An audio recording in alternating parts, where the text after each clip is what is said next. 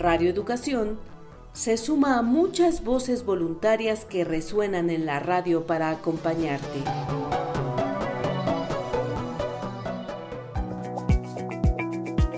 El voluntariado de lectura de Chubut presenta Las otras voces, literatura en cuarentena, producido por Gerardo Siriani y Silvia Contín.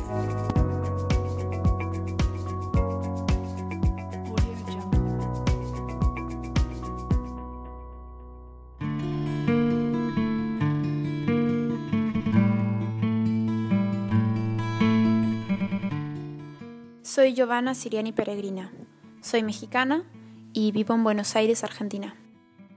El día de hoy voy a leer un fragmento del capítulo El Pachuco y otros extremos del libro de ensayos El laberinto de la soledad de Octavio Paz, escrito en 1950.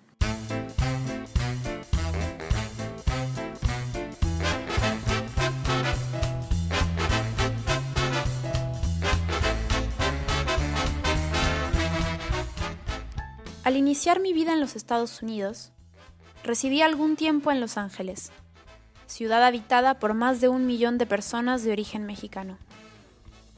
A primera vista sorprende al viajero, además de la pureza del cielo y de la fealdad de las dispersas y ostentosas construcciones, la atmósfera vagamente mexicana de la ciudad, imposible de apresar con palabras o conceptos.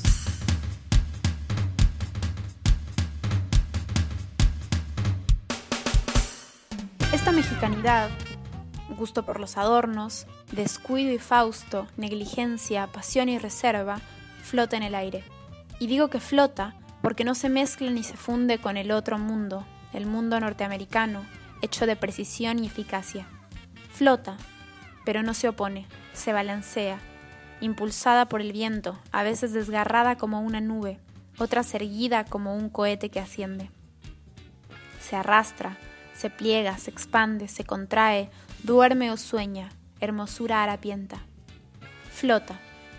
No acaba de ser, no acaba de desaparecer.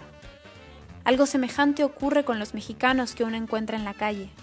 Aunque tengan muchos años de vivir ahí, usen la misma ropa, hablen el mismo idioma y sientan vergüenza de su origen, nadie los confundiría con los norteamericanos auténticos.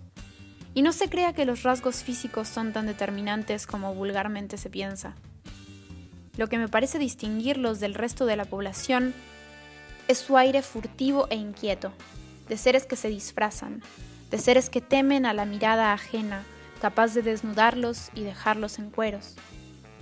Cuando se habla con ellos, se advierte que su sensibilidad se parece a la del péndulo, un péndulo que ha perdido la razón y que oscila con violencia y sin compás. Este estado de espíritu, o de ausencia de espíritu, ha engendrado lo que se ha dado en llamar el pachuco. Como es sabido, los pachucos son bandas de jóvenes, generalmente de origen mexicano, que viven en las ciudades del sur y que se singularizan tanto por su vestimenta como por su conducta y su lenguaje. Rebeldes instintivos, contra ellos se ha cebado más de una vez el racismo norteamericano. Pero los pachucos no reivindican su raza ni la nacionalidad de sus antepasados. A pesar de que su actitud revela una obstinada y casi fanática voluntad de ser, esa voluntad no afirma nada concreto sino la decisión, ambigua, como se verá, de no ser como los otros que los rodean. El pachuco no quiere volver a su origen mexicano. Tampoco, al menos en apariencia, desea fundirse a la vida norteamericana. Todo en él es impulso que se niega a sí mismo, nudo de contradicciones, enigma. Y el primer enigma es su nombre mismo, Pachuco, vocablo de incierta filiación que dice nada y dice todo. Extraña palabra que no tiene significado preciso, o que, más exactamente, está cargada, como todas las creaciones populares, de una pluralidad de significados. Queramos o no, estos seres son mexicanos, uno de los extremos a que puede llegar el mexicano.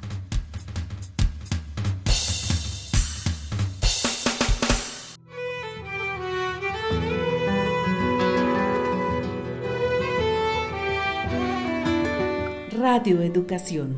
Lecturas que nos acercan.